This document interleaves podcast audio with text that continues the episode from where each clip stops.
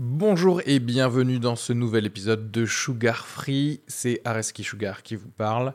Pour vous dire que je suis en spectacle actuellement au théâtre Beau Saint-Martin à Paris. Donc si vous voulez venir voir une superbe heure de stand-up, n'hésitez pas à prendre vos places. Il reste des places pour les trois dernières représentations de la saison. 15 juin, 28 juin et 12 juillet. N'hésitez pas à aller sur Bireduc ou suivre les liens depuis la description du podcast ou aller sur sugarfree.com. Merci à tous, profitez bien de cet épisode. Bisous.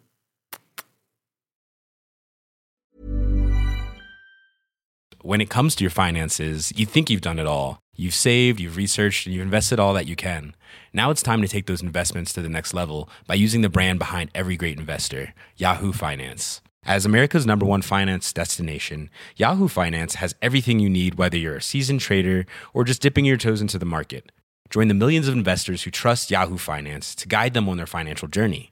For comprehensive financial news and analysis, visit yahoofinance.com, the number one financial destination, yahoofinance.com.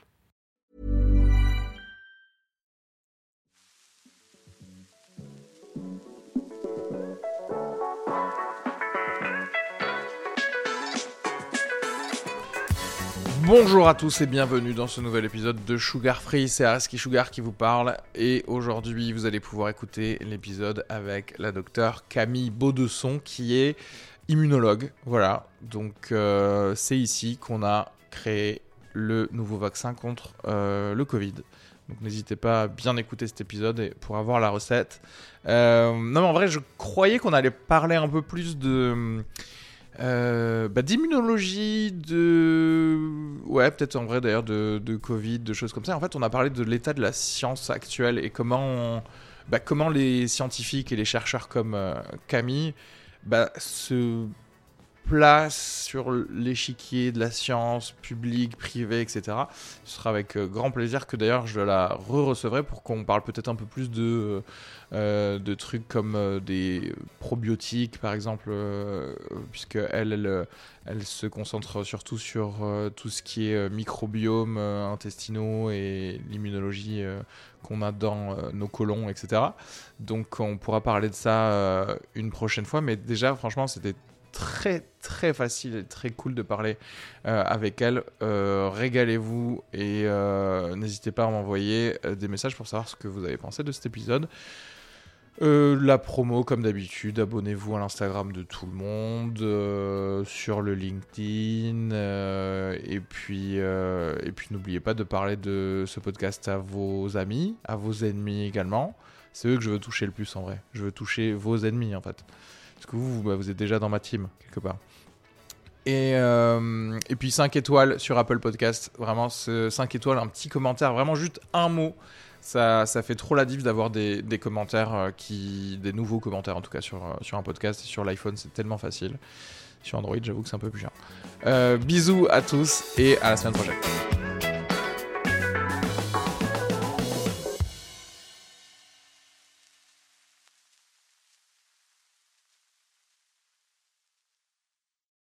tu te spécialises et tu te spécialises euh, souvent au niveau du master. Ok. Mais en vrai, moi, j'ai pas fait euh, une spécialité euh, hyper immuno, quoi. Ouais. Euh, C'était quoi? Tu peux avoir. Moi, j'ai fait. euh, en fait, c'était un master d'infectiologie. Donc, forcément, bah, ça regroupe un Oui. peu de l'immuno, mais tu as aussi plein d'autres. euh, bah, tu vois, as aussi la biologie cellulaire, etc. Tu as plein d'autres. d'autres choses qui sont abordées, c'est pas vraiment spécifique Ouais, de ça. immuno. T'en as qui le sont vraiment, quoi. C'est vraiment immuno, Ouais, mais dès le début. dès le début. Ouais. Euh, moi, j'ai pas fait ça pour la bonne et simple raison que franchement, je, je savais pas trop ce que je voulais faire. Ouais. bah oui, rester encore un peu euh, euh, poli, euh, disciplinaire, ouais, c'est ça, ouais. Ouais. ouais. Un peu large. Et puis après, en vrai, tu te spécialises dans ce que tu. avec les affinités que tu as quand tu commences à bosser, etc. Quoi. Ouais. Donc euh, finalement, j'ai fini par me spécialiser en immunologie, mais euh, Oui, oui, parce que ça se trouve, euh, ce que tu allais aimer, c'était la biologie cellulaire ou un truc comme ça. Donc, Oui. au final, oui, franchement, je pense que j'aurais pu faire autre chose, hein, Ouais. une autre spécialité et tout. Mais tu vois, c'est bizarre. Est-ce que tu penses que il y a plus des gens, par exemple, qui bossent, qui sont immunologues comme, comme toi est-ce qu'il y a, est-ce qu'ils viennent tous de, est-ce qu'ils sont spécialisés tôt ou pas? Tu vois les autres. Parlais d'hyper spécialisation dernièrement et je me dis, tu sais, en général, tu sais, pour être un bon euh, scientifique dans ton domaine, Mm. c'est quand même cool d'avo- d'avoir des connaissances au moins Ouais. autour, un peu, tu vois, pas être rentré dans ça directement, quoi. Mm. Et euh, Ben, euh, en vrai, il y a les deux. Ouais. En vrai, il y a vraiment les deux. C'est vraiment. euh, ça... Ouais, les parcours peuvent être assez diversifiés. Euh, moi, j'en ai eu un qui est un peu. qui est pas hyper conventionnel en vrai. ouais. Euh, Oui, donc Tu sais toi-même que t'es rare dans le. oh, je dirais pas rare. Ah, mais oui, ok. Mais euh, ouais, ouais, moi, c'est vrai que j'ai pas fait tout d'une traite, tête baissée, euh, je veux faire Ouais. ça et j'y vais à fond. Il y a des gens ouais, qui font ça. euh, je pense que ça a fait d'eux de bons spécialistes, Ouais. mais peut-être qu'il manque aussi une ouverture d'esprit à d'autres choses, tu vois, euh, ou d'autres. d'autres- parce que, en vrai, l'immunologie, y a plein, ça regroupe plein de choses. Oui, oui. Donc Oui, euh, c'est bien quand manière, même d'avoir ouais. aussi euh, des d'autres choses à côté que tu connais euh, qui peuvent se recouper avec euh, vraiment l'immuno fondamental pur Ouais. et dur quoi. Ouais, mais ne serait-ce même que. Parce que, attends, t'es chercheuse du coup, techniquement? Ouais.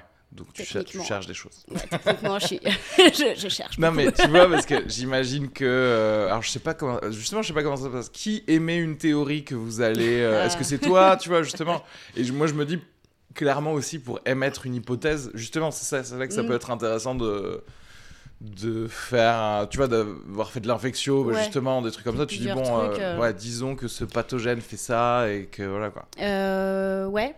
Euh, et euh, clairement, et je sais plus ta question. Euh, je sais plus non plus. Tu sais plus non plus.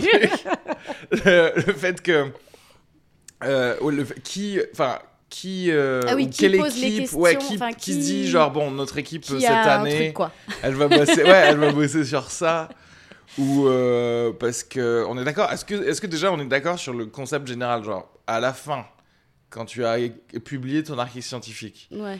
c'est parce qu'au début, il y avait des pistes de, de choses qu'on a vues, et du coup, on émet une hypothèse, et ensuite, euh, Oui. on fait l'expérience de- dessus. Ok, bon. au, moins, au moins, je me trompe. C'est ça. Mais tu vois, du coup, par exemple, toi, tu me disais, tu, tu bossais avec des techniciens, euh, etc. Ouais. Donc, enfin, voilà, admettons, tu as une team. Euh, Est-ce que ta team, du coup, elle bosse que euh, sur un futur article, tu vois, et, ou comment ça se passe euh Alors. et- euh, Et est-ce que c'est toi qui as justement émis le, la non, théorie euh, non, enfin, pas forcément. En plus, moi, je suis dans un contexte particulier parce que maintenant, bon, j'ai commencé en étant euh, chercheuse, enfin, en faisant mes études, etc., dans, dans l'académique, donc euh, à l'INSERM, donc c'est vraiment euh, de la recherche fondamentale, Ouais. etc. Et là, maintenant, je suis euh, dans une entreprise euh, qui est une biotech. Donc les enjeux sont pas tout à fait les mêmes Ouais. et les questions sont pas tout à fait les mêmes non plus. Ah ouais, dans, dans quel sens, du coup? Bah, dans le sens où euh, la recherche publique, elle peut être très fondamentale. Mhm. Et euh, dans là, euh, le, le privé, la biotech, c'est un petit peu plus appliqué. C'est-à-dire Ouais. qu'effectivement, on a des questions qui sont quand même très ciblées Ouais. et qui sont quand même euh, à viser de, euh, bah, de développer euh, des médicaments. Oui, quoi. quelque chose, ouais. C'est-à-dire que dans Voilà. les dix prochaines années, il faut qu'il y ait faut un peu d'argent voilà, faut quand même délivrer des trucs. Ouais. La recherche fondamentale, t'as pas ce- cette pression de délivrer quelque chose, mais t'as la pression effectivement quand même de devoir publier des articles, Ouais. comme tu disais, et, et justement de se, bah, aussi de se poser les bonnes questions pour faire une recherche qui va aboutir à quelque chose, quoi. Ouais. Euh, après, qui se pose la question Euh, En général, j'ai presque envie de te dire, par exemple, dans l'académique, où c'est Ouais. un peu un truc, euh, tu vas rentrer dans une équipe avec une spécialité, en gros, Ouais. et en fait, tu, toi, tu es un petit maillon de la chaîne, en fait, qui a commencé à, euh, il y a euh, 10 ans, ouais. et en fait, la recherche, elle progresse comme ça, et donc forcément, tu as de plus en plus de questions qui se posent. voilà. Donc si toi, tu sais, t'es diplômé, etc., t'arrives dans une équipe, même si en vrai d'ailleurs t'as fait peut-être d'autres articles ailleurs sur, dans une autre Mm. université ou des choses comme ça, t'arrives, c'est quand même obligé de suivre la mouvance, euh, Ouais. l'inertie qu'il y a eu Ouais. par le vieux professeur machin. Un peu. Ouais.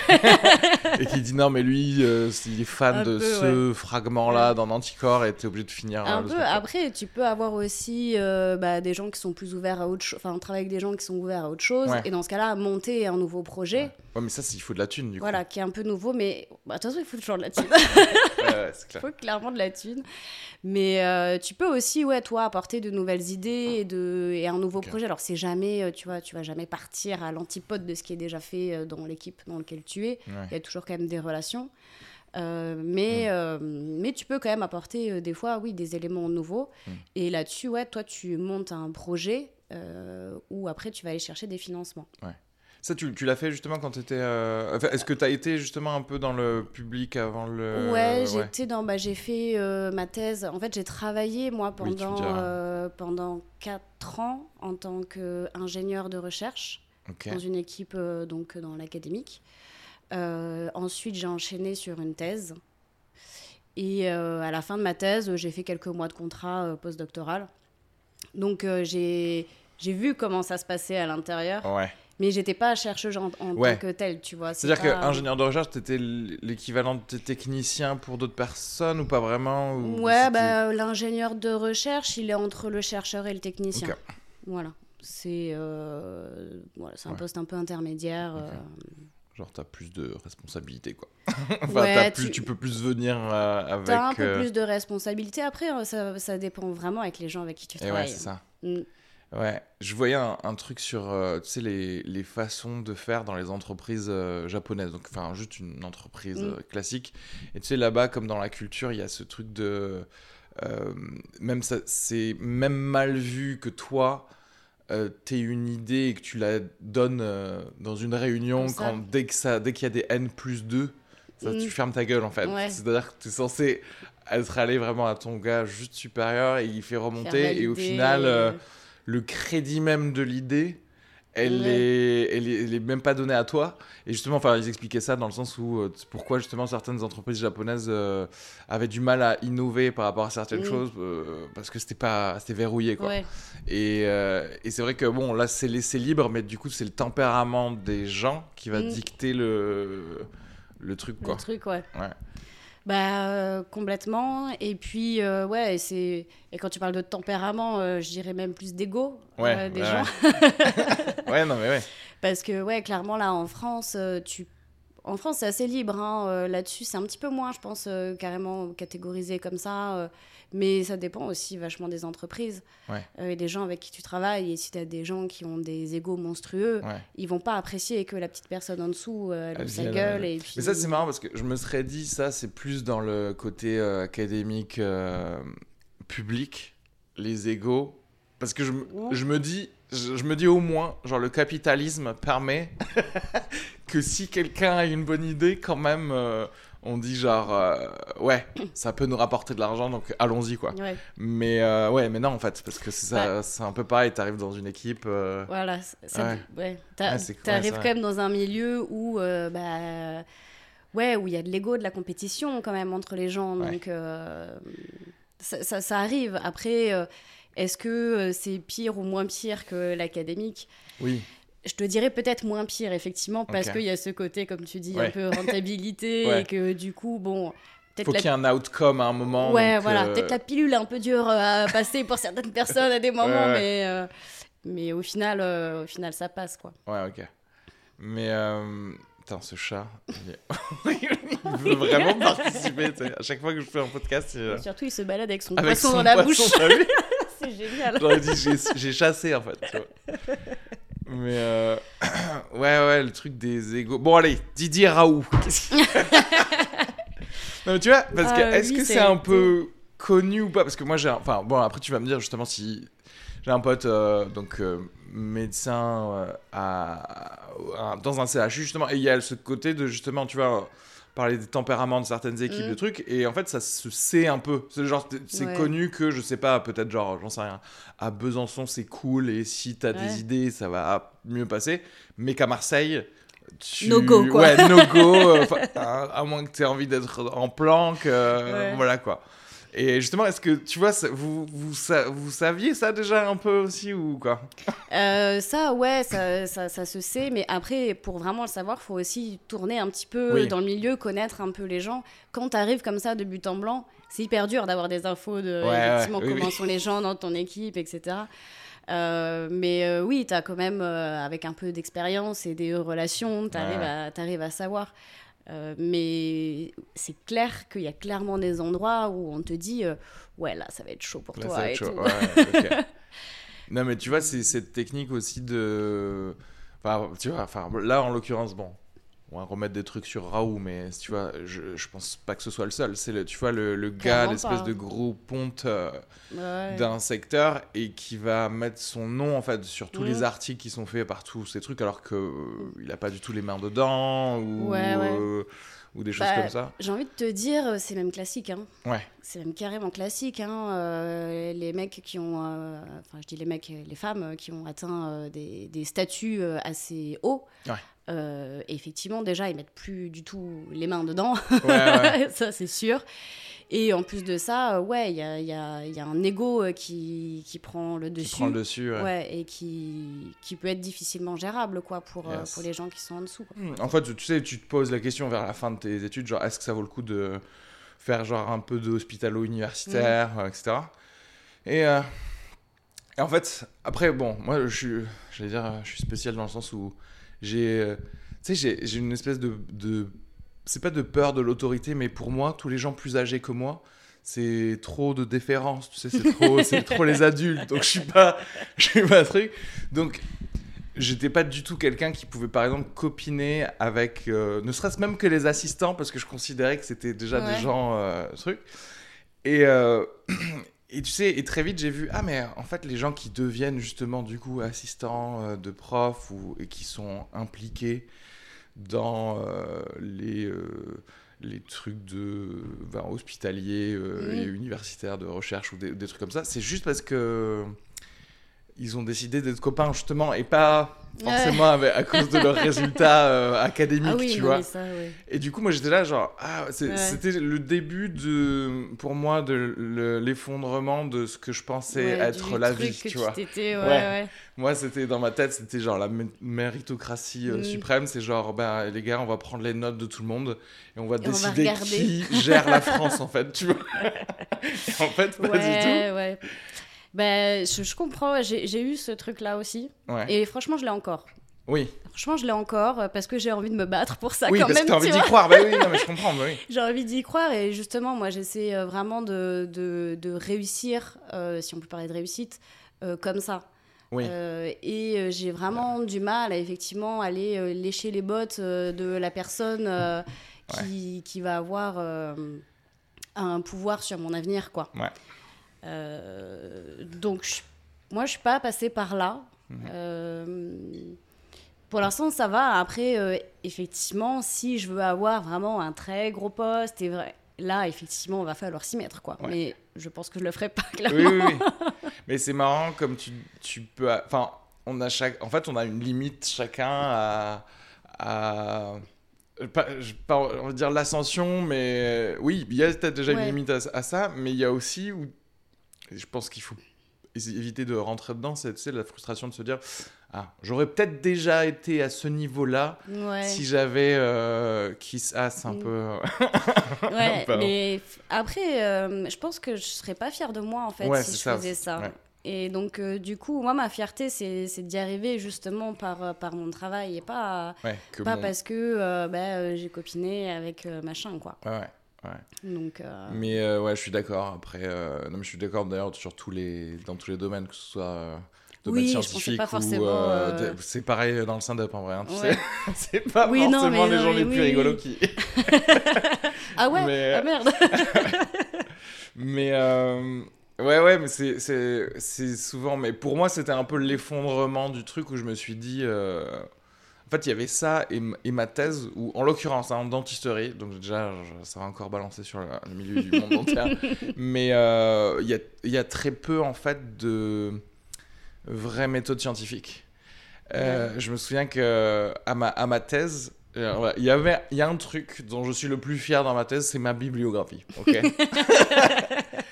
et, euh, et c'est trop bien parce que le professeur du jury de ma thèse, il a, euh, genre, il m'a reproché de pas avoir fait citer assez de d'articles du de la fac, ah oui, de tu la... vois, ouais, ouais. dans, dans truc. Je dis mais les gars, c'est parce que, bon, déjà, vous avez rien prouvé de mon sujet, euh, à l'intérieur de mon sujet. Et puis, en mode, ouais, euh, et en plus, t'as as mis des articles, euh, genre, hyper anciens, tu vois. Mm. Parce que le, ce qu'il faut faire, c'est toujours avoir les articles, les, les derniers articles de, de, trucs. Sauf que moi, en fait, j'ai dit, oui, j'ai mis des articles hyper anciens parce que c'était les seuls à prouver l'argument que j'avais, Ouais. en fait. Les autres, je les ai tous regardés. Et ils faisaient que reprendre la citation d'avant. C'est-à-dire qu'en fait, ils reprouvaient pas le truc. Et oui, bah oui. Et en fait, et c'est pour ça, moi, c'était Ouais. presque une, euh, genre une sonnette d'alarme à base de regarder pour parler de, des prothèses provisoires en, en dentaire, etc. Il y a un truc genre de 1923, en fait. C'est pas normal. Mm. Si ce truc-là, il faut qu'on le reprouve maintenant, parce que ça se trouve, c'est fake, quoi. Genre 1923, genre, tu sais... euh, on mettait Ouais, des électrochocs à tout le monde, j'en sais rien, on faisait des lobotomies, tu sais. Tu vas pas me faire croire qu'en 1923, on connaissait le- ce qui se passait exactement au niveau cellulaire dans, dans des trucs comme ça. Et, euh, et voilà. Et, mais tu vois, c'est genre, euh, il y a même plus le réflexe de qu'est-ce qu'on fait en termes scientifiques. On est juste euh, là pour euh, s'auto-congratuler un peu, Ouais. se reciter, euh, ouais. se faire des, des Ah, trucs bah comme oui, ça. oui. Ouais. Ouais, mais ça, bah, particulièrement, effectivement, euh, dans, dans la recherche publique. hein, Ouais, euh, ah ouais. Parce que plus Oui, tu as une visibilité, plus tu vas euh, décrocher euh, Eh oui, des de- dotations et avoir de l'argent pour faire ta recherche. Donc il y a vraiment effectivement le double truc où il faut et à la fois euh, réussir à se valoriser Mmh. en interne euh, euh, et faire une espèce de vitrine en fait de, de ta recherche. Ouais. Donc euh, oui. Après, euh, moi, je suis moins tombée sur des gens comme ça. Euh, mais je sais que oui, il y en- a beaucoup. Mais tu vois, quand tu as sorti ton argument, oui, mais parce que pour moi, c'était à cette époque-là, on t'a répondu quoi à ça? Est-ce que tu as eu un retour? Parce que, en vrai, Ouais. si tu arrives à expliquer le, ton Oui, le, le cheminement truc de. et pourquoi est-ce que tu as choisi ça? Non, mais je pense que j'ai dû avoir genre. un- Ah, d'accord, tu vois, genre Ouais. un truc. euh, voilà. Ouais, ok. Genre, Faisons, donnons-lui sa tête avant qu'il parle trop. Genre, tu on en a marre. mais euh, oui, oui, je vois ce que tu veux dire. Ouais. Est-ce qu'il y a eu non, non, non, mais après, euh, non, mais c'est tu sais, il y a genre quatre trucs euh, en dentisterie qui ont vraiment été prouvés, quoi. Ouais. C'est tout. C'est c'est pareil dans la recherche. hein. C'est-à-dire que c'est pas parce qu'il il y a un article qui a été publié que ce qui a été publié C'est bien. est bien, ouais. et vrai et reproductible. Et ouais. Euh, ça, c'est aussi un autre. C'est pour ça que dans la science, on a. Enfin, en tout cas, moi, c'est c'est un de mes réflexes. Il y a d'autres gens qui l'ont. C'est d'un peu de tout remettre en question. Oui. Tu es obligé de tout remettre en question parce que euh, ben, les choses, elles ont été faites à un instant T, dans certaines conditions, etc. Ouais. Donc, euh, ça arrive plein de fois où tu reproduis pas ce que, Oui. ce que, Alors que ce c'est la les gens ont base publié, quoi. de la vraie validité d'un article scientifique. C'est est-ce que j'ai réussi à refaire ton Ah, truc voilà. euh, de manière indépendante. Mais euh, je, je, je- je crois que c'est un, podcast peut-être que tu, tu connais. Il y avait un truc, je sais pas, c'est Méta Podcast ou un truc comme ça. En gros, c'est, il semble que ce soit bah, une meuf qui ait décidé de reprendre. euh, plein de trucs euh, d'articles scientifiques ou Mm. de choses comme ça et de revoir à quel point c'est valide et, euh, et en fait, quand tu écoutes son, son podcast, tu dis, ok, en fait, euh, plus rien n'a aucun sens, quoi. Parce que, mais vraiment, genre, on est à du, peut-être du 70% Mm. de tout ce qui sort. C'est fake parce Ouais. que, bah, avec ce système de dotation, ou même les gens, en fait, au final, euh, ils commencent, euh, spécialement ça, euh, en sciences, euh, so- en psychologie, sciences Mhm. sociales, ou même, euh, ou même d'ailleurs neurosciences, tu sais, où ils où ils commencent avec une hypothèse ou des trucs comme ça, Mm. mais ils voient qu'en ce moment, ce qui marche bien, c'est par exemple de faire des trucs de genre ou des choses comme ça, Mm. et que du coup, l'abstract de l'article va sur un truc où on s'en fout, mais euh, où, enfin, où, où ça n'a pas de rapport avec le truc qu'ils font, mais c'est juste pour avoir des dotations pour, ouais. euh, continuer à vivre, quoi, en fait, tu vois. Ouais, ça peut avoir le, un truc attractif. Ouais, euh, exactement. et ouais, tu fais genre, non, mais en fait, mec, t'as le droit de faire un truc sur euh, genre, les Oui. ongles de pied, en fait. Mais on s'en ça, fout. non, mais ça c'est clair. Mais c'est et ouais. Alors pour le coup, ce truc de l'abstract, ouais, je pense que c'est 70% Ouais, des que- articles. ouais, pour où rendre là, un peu plus sexy. C'est de la tartine, quoi. Tu vas, tu dis ouais, c'est bon, je sauve le monde. ouais, ouais. Mais parce que ouais, bah parce que aussi euh, ça, ça fait que euh, les gens vont lire. Euh, ton article, s'ils Ouais. sont attirés juste par, euh, par l'introduction. Oui. Euh, et puis les articles, c'est commercialisé, hein, c'est pas gratuit quand même. Ouais. hein. Ouais, mais tu vois, il y a un TikToker génial qui est un gars de, ah, du milieu scientifique en fait. Et tous ces TikTok, il se fout de la gueule de journaux comme genre Nature et tout ça, ouais. où à chaque fois il fait une fausse discussion au téléphone de Nature, genre qui t'appelle toi. Docteur euh, Baudson Mm. et qui va, qui, qui va faire. Oui euh, est-ce que vous voudriez euh, revoir un article relire un article scientifique euh, etc pour qu'on le publie? Et genre toi t'es là ouais ok combien je suis, je suis payé? Ah non mais t'es pas payé.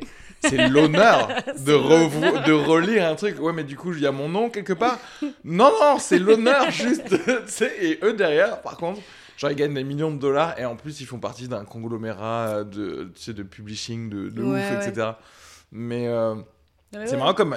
En fait, tu pourrais te dire, genre, ouais, mais c'est vraiment la dèche, toujours dans le milieu de la, de la science, du coup, on comprend ces trucs-là. Mais en fait, non, il y a, y a de l'argent, en fait, non, qui est ouais, généré. Il y a- il y, a de l'argent, oui, qui peut être généré, mais effectivement, qui va pas forcément euh, bon- aux ça. non, non, c'est clair. Mm. C'est clair qu'il y a tout un business euh, sur, euh, sur ces, ces publications scientifiques. hein. Ouais. Et même au-delà du business, il y a aussi beaucoup de copinage. Ouais, ok. Et ça, c'est pareil, hein, euh, dans le monde scientifique, euh, en tout cas à l'immuno.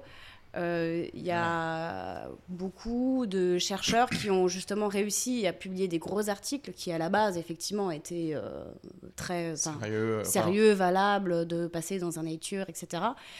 Et sauf que, bah, au bout d'un moment, tu as tes entrées. Parce Ouais. que tu commences à être connu.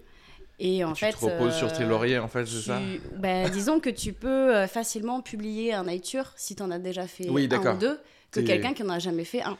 Alors que T'es rentré dans le, le. niveau euh, de ton article n'est pas forcément. Eh ouais. euh, ouais, donc tu as vraiment des, des espèces de, de petits copinages un peu euh, réseau. euh, Mais en fait, oui, c'est de la célébrité, quoi, en fait. C'est juste de. Ouais, c'est de ouais. la célébrité, mais du coup à petite échelle, tu vois, dans Oui, un bien petit sûr, monde. dans un petit monde. Mais après, c'est toujours un petit monde. en vrai. Mais euh, ouais, Mais est-ce ouais. que c'était pas un peu ça, d'ailleurs, Raoult? Est-ce que, justement, au début, lui, de sa carrière, tu vois, il, il a vraiment fait des trucs intéressants, et après, une fois que.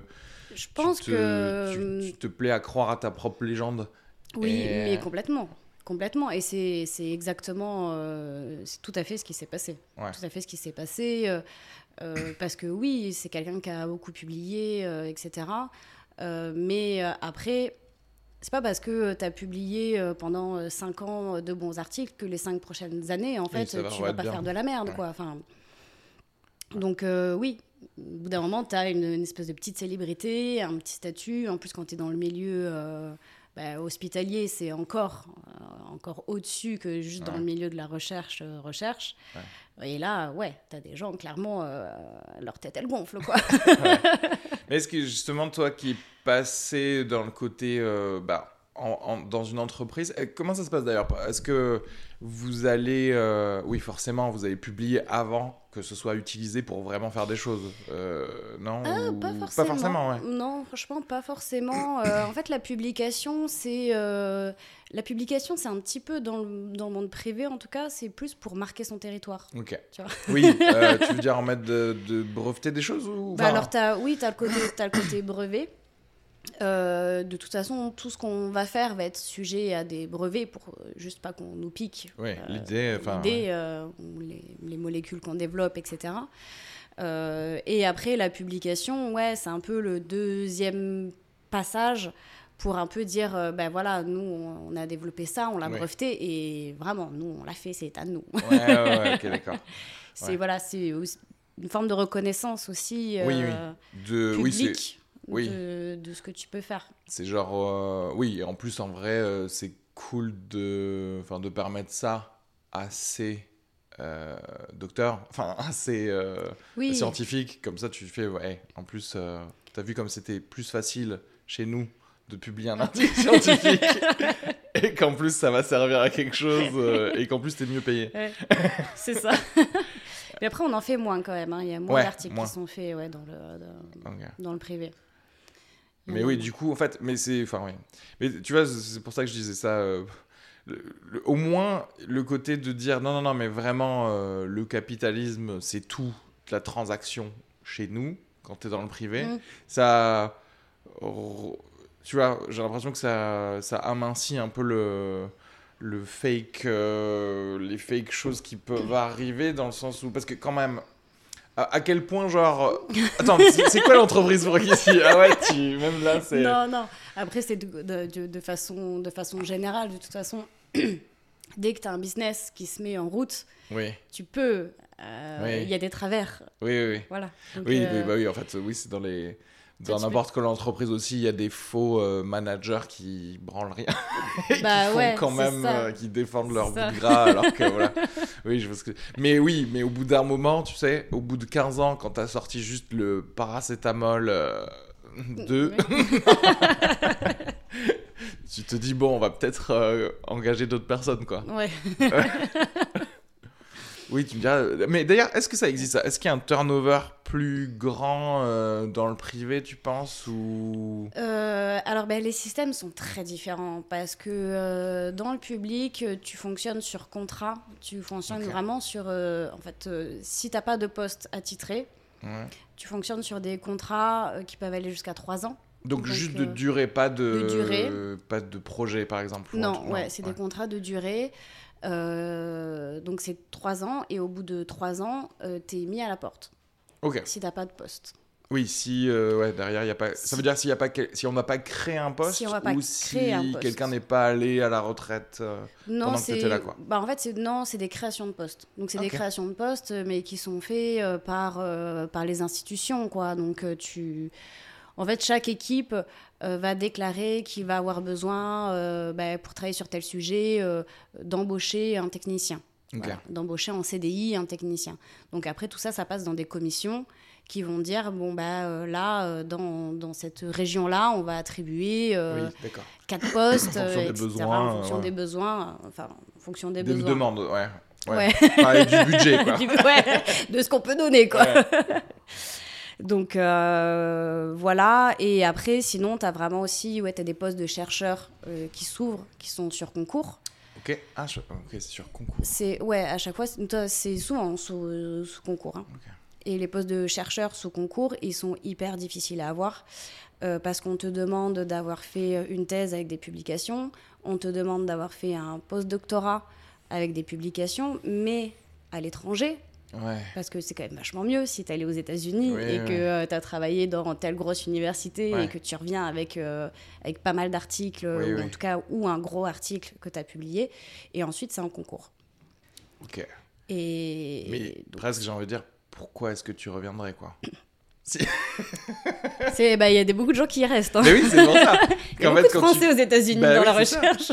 C'est le. Comment ils appelaient ça Genre le brain drain ou je sais pas Ouais. quoi. Le fait d'avoir. Bah oui, en vrai, euh, parce qu'il y a tellement plus de thunes là-bas euh, dans les universités. Ouais. euh, pourquoi tu dirais, oui, je viendrais ici avec deux fois moins d'argent et, Ouais, ouais. et à devoir me battre à pour. devoir- euh, Après, je connais pas réellement aux États-Unis comment tu fais pour avoir un poste à plein temps dans leur institution. J'imagine qu'il y a pareil des foqueries un peu comme ça. Ouais, ouais. Oui, bah eux c'est eux c'est plus facile parce qu'ils ont plus d'argent, ils sont plus financés, donc euh, forcément. euh, en fait, c'est sûr que. En fait, c'est juste différent. ça. C'est-à-dire que quand tu élèves le budget général, au moins. euh, euh, en fait, c'est ça. Moins t'as de peur aussi des gens de pas pouvoir survivre, Mm. moins t'as de conneries qui peuvent être ouais. trop faites sur, sur le truc où tu te dis bon, eh, on a quand même assez pour. Pour un loyer et, et bien manger, on va pas, on va pas foutre en l'air toute la science. Mais, euh, mais tu sais quoi, bah, tu, tu diminues les salaires et ça, ça arrive quoi. Ouais. Ouais, non, non. Après, ouais, en France, c'est clair qu'on est, euh, on n'est pas très bien là-dessus. Hein, euh. Ouais. C'est du coup, il y a, enfin, la- la- ce qu'on parle de fuite des cerveaux, euh, elle est réelle. Hein, euh. Ouais, elle est vraiment réelle, ouais. toi, euh, genre, il y a des gens avec qui tu as fait tes études, euh, il y, a une bonne partie qui, ouais, qui est à l'étranger. Il y en a la moitié, ouais. Ah ouais, la moitié, carrément. quasiment, ouais. Mais ça, c'est ouf parce que, tu vois, même. Euh, c'est toujours pareil. En vrai, moi, même si je suis contre le capitalisme, je, ce, que, le dire. Ce, ce, que je déteste le plus, c'est quand on n'est pas cohérent dans le capitalisme. C'est-à-dire qu'en vrai, moi, je me dis, j'ai dépensé tellement d'argent à former des gens, avec mes études secondaires, avec mes profs que j'ai formés, etc. Mm. Si tu vois vraiment la France comme, un, comme une entreprise, bah tu dis, j'ai pas envie de perdre les employés les, les, meilleurs, quoi. Tu mm. fais, bah non.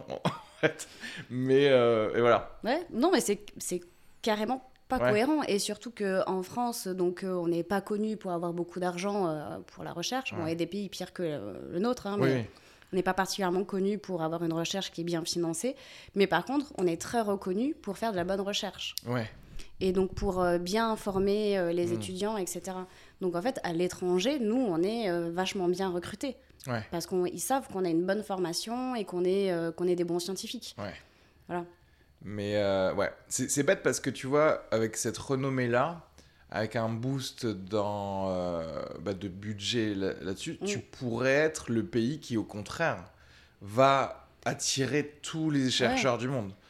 Euh, déjà, tu dis aux gens, bah, vous avez une carte vitale.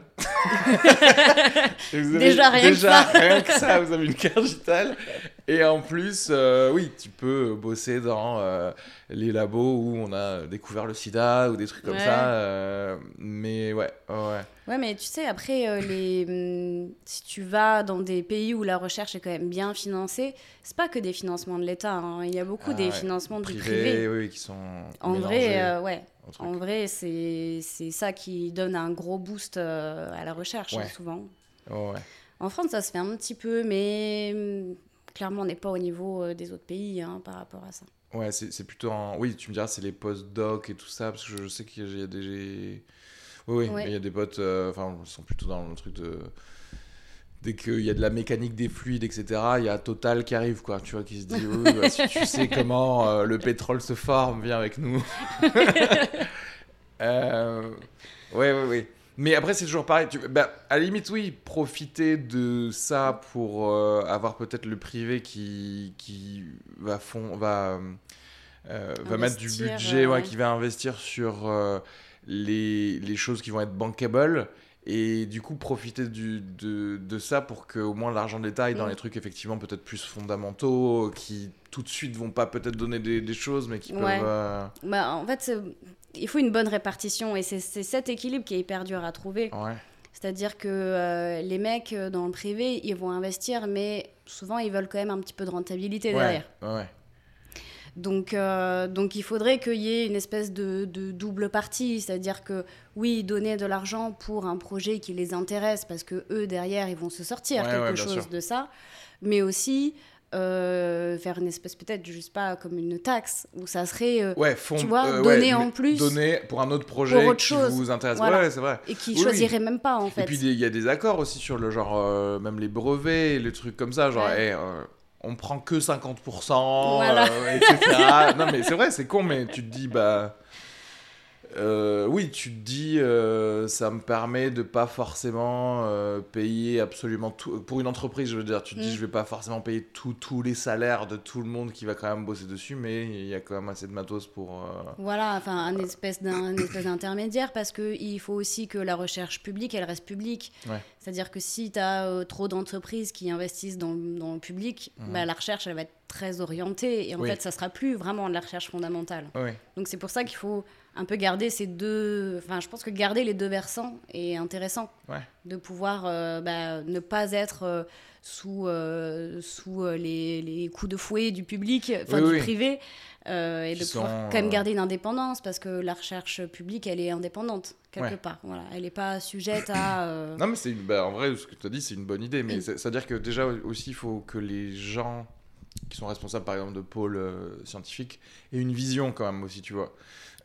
dans le sens où il faut qu'ils sachent, bon, ok, je sais qu'est-ce qui va intéresser le privé, mais aussi venez avec des projets qui, pour l'instant, n'intéressent personne parce que, le... ouais, voilà.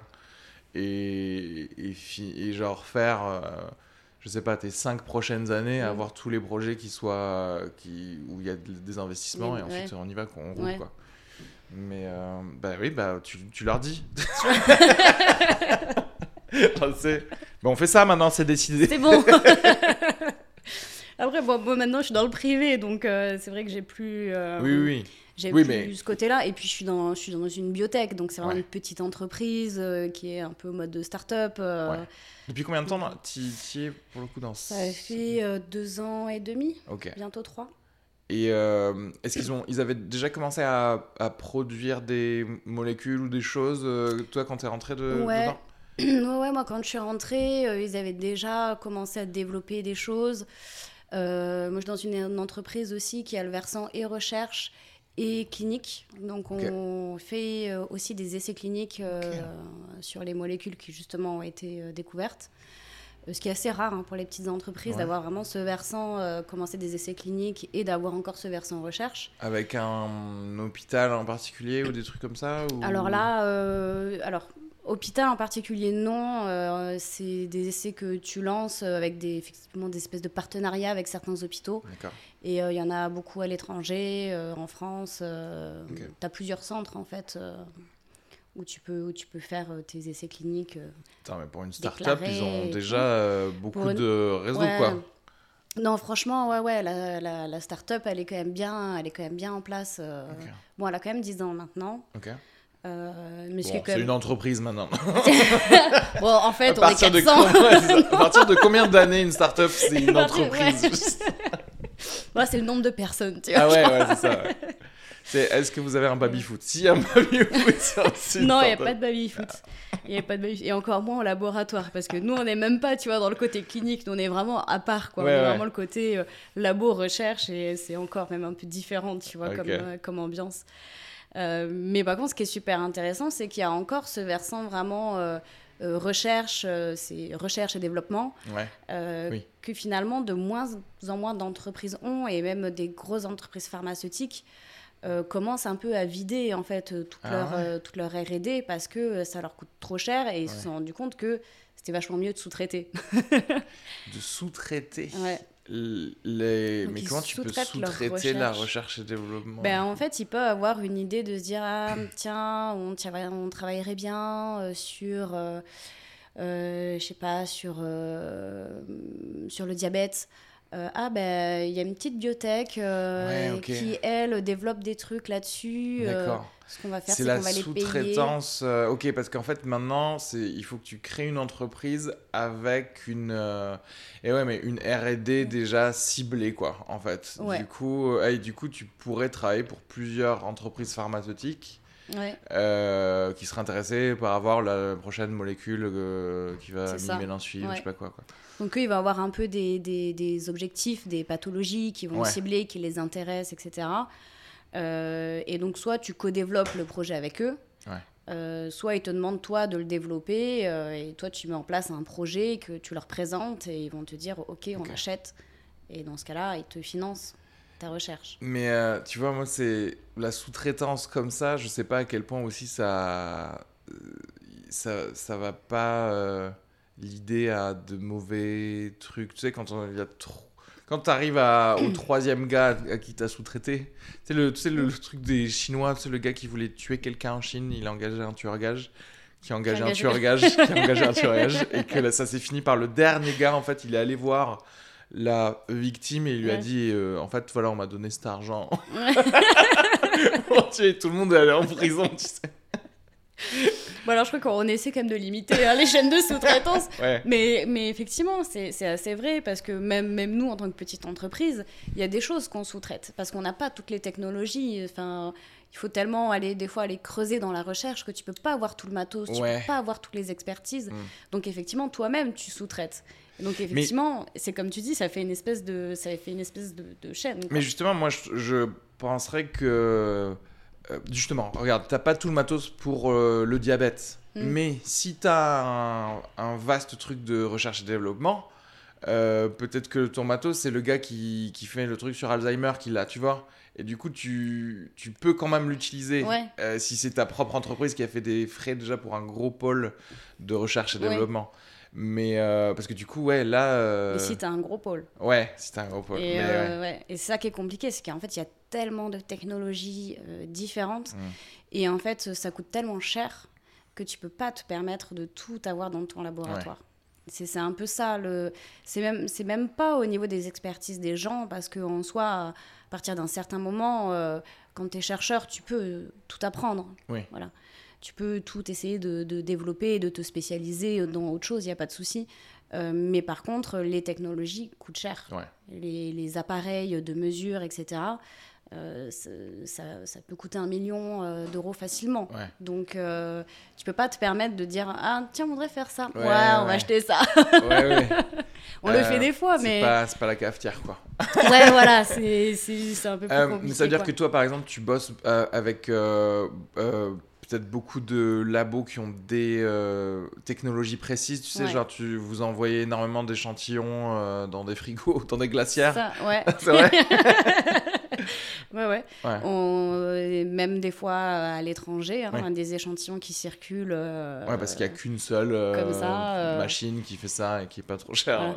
En général, il n'y a pas qu'une seule, tu vois, mais bon, Oui, tu choisis les gens qui ont l'air de travailler bien, d'être pas trop chers, etc.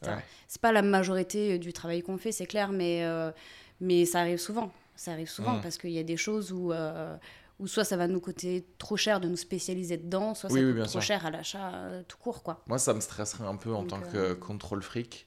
Je serais là dès que je reçois les, résul- les résultats d'un labo où Ouais. j'étais pas là, j'ai fait genre.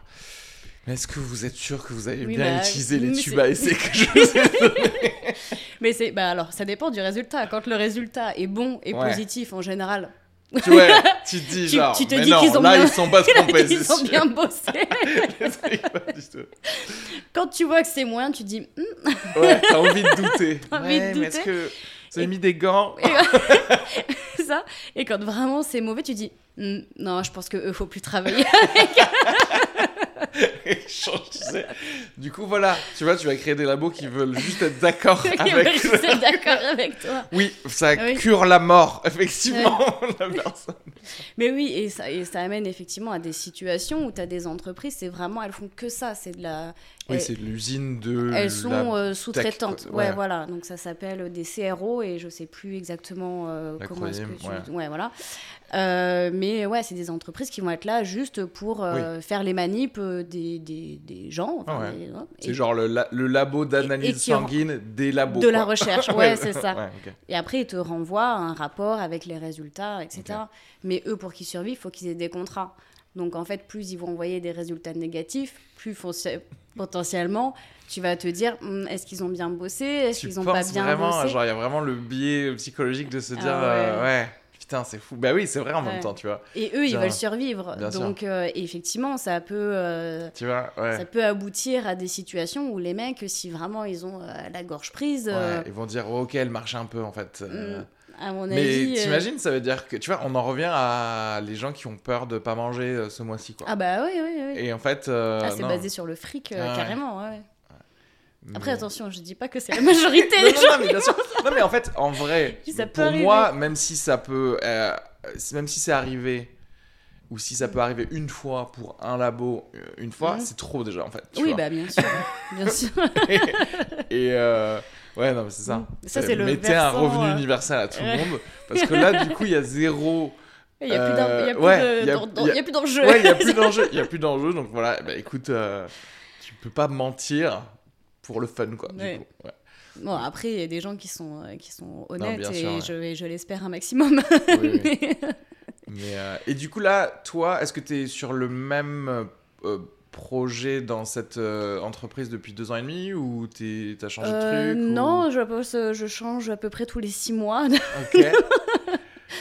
Bah, elle fait quoi en Euh, général déjà, à la base? Euh, en général, donc moi, c'est une entreprise donc, qui travaille, euh, alors qui est basée en fait sur, des, sur l'étude du microbiote intestinal. Ok.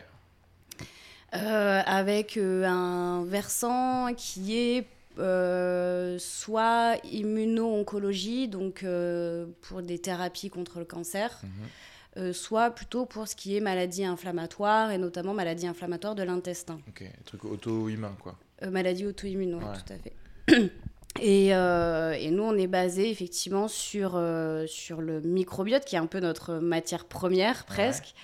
Et là-dessus, on essaie de découvrir ben, des molécules que pourraient sécréter des bonnes bactéries. Euh, et d'identifier ces molécules, de les tester, voir en fait quel impact elles pourraient avoir sur le système immunitaire pour bah, en fait booster les réponses hmm. immunitaires, soit dans le cas d'un cancer, soit dans le cas d'une maladie auto-immune. Hmm. c'est ça un peu le gros, le euh, ouais, le, gros concept général de l'entreprise. Ouais. Et donc voilà, par exemple, tu bosses sur quoi euh, en ce moment? Euh, donc euh, nous, ce, qu'on fait, euh, c'est alors c'est une partie qu'on appelle de la drug discovery, mhm. donc, découverte de molécules actives, et on met en place des screenings. Donc c'est on va tester des milliers de protéines ou, ou, petites molécules donc qui sont issues de ces bactéries mhm. en même temps. sur différentes comment dire ça, sur différents modèles euh, cellulaires ou différentes, euh, différents systèmes en fait. Qui, qui, permettent effectivement de voir s'il y a une réponse ou s'il n'y a pas de réponse. Genre en fait vous créez genre des, des colons artificiels et vous mettez vos molécules dedans un peu Presque. On n'en est pas encore à créer des colons artificiels. Non, mais genre, tu vois, des, oui, on a des... microbiomes de colons voilà, en fait, on a, euh. des, on a des modèles cellulaires euh, qui vont, euh, donc c'est soit humain, soit de souris, euh, qui vont permettre de mimer en fait ce qui se passe dans le système immunitaire. Donc c'est grossier, hein, c'est de l'in vitro, donc c'est vraiment euh, et qui pourrait nous dire ah bah là quand même euh, ça a activé les cellules euh, bon mmh. il pourrait se passer quelque chose ok et du coup c'est celle qu'on va faire passer en phase en phase vivo peut-être ouais c'est ça donc ça commence moi je commence vraiment tout, tout, au début du truc où c'est vraiment est-ce qu'on va trouver des molécules qui vont être actives? Mmh. donc je mets en place un peu bah, tous les tests cellulaires qu'on va faire mmh. et donc l'idée c'est souvent de trouver de nouveaux tests euh, cellulaires, donc de nouveaux modèles pour, euh, pour tester euh, justement les différentes molécules. et une fois que tu les as testés, effectivement, tu vas les valider, tu vas les valider sur d'autres modèles. Et là, effectivement, après, tu passes à tout ce qui est. Tu, grossis en fait les modèles petit à petit. Quoi. Donc, tu commences par la cellule, et puis après, tu vas commencer par de l'organe un peu isolé. Et puis après, tu vas passer chez la souris, et puis après, tu vas passer peut-être chez le rat. Mmh. Voilà. Et après. Euh, Les essais cliniques. Ouais. ok. Et là, du coup, là, en l'occurrence, euh, euh, le drug discovery, c'est pourquoi Enfin, genre la finalité de, cette, de, la drogue, en l'occurrence en ce moment En ce moment, c'est tout ce qui est pathologie inflammatoire, maladie auto-immune. Sur, ça, ok. Ouais, on, Est, on est plutôt sur ça. Après, en vrai, on a une directive, on a un truc quand même qui nous, qui nous drive. On met les essais, euh, on crée les essais pour voir un peu ça, mhm. mais euh, il n'est pas impossible qu'une fois qu'on a vu qu'il se passait quelque chose, on switch aussi sur autre chose en se disant ah mais en fait peut-être que ça pourrait marcher dans le cancer. Alors du coup, et l'utiliser sur l'autre versant. Voilà, sur, sur l'autre versant, euh, etc. Quoi. Et j'imagine que les autres ils font pareil quoi, s'ils ont un truc. Oui. Contre le oui, oui, carrément. Le cancer, c'est un peu plus ciblé, euh, surtout que là, dans le cancer, nous, ce qu'on fait, c'est plutôt des, des, stratégies vaccinales. Donc, euh, c'est un petit peu moins. Euh, je pense que le, la transverse, elle se ah, fait plus dans mon sens, moi, vers, la, la vers ah le cancer que, l'inverse. Eux, c'est pour, oui, donc mettre, ouais, utiliser des systèmes immunitaires pour niquer les cellules cancéreuses, quoi. Ouais. Globalement, c'est ça. Enfin, ce qui est la base du système immunitaire. D'habitude, le système immunitaire doit le faire. Qui est censé le faire, ouais. euh, ok.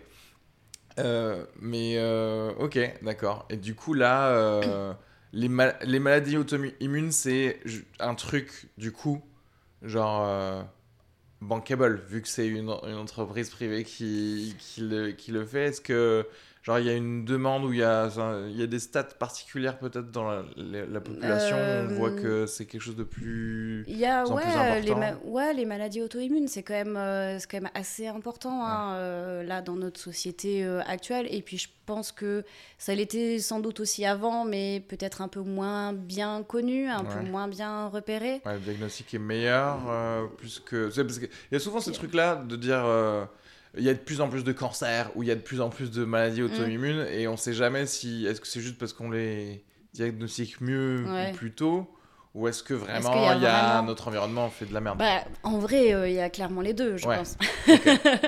Il y a clairement les deux et mais oui, il y a beaucoup de pathologies où on a l'impression qu'elles sont nouvelles alors que c'était juste qu'elles n'étaient pas bien diagnostiquées pardon et où on savait pas vraiment ce que c'était quoi. Ouais.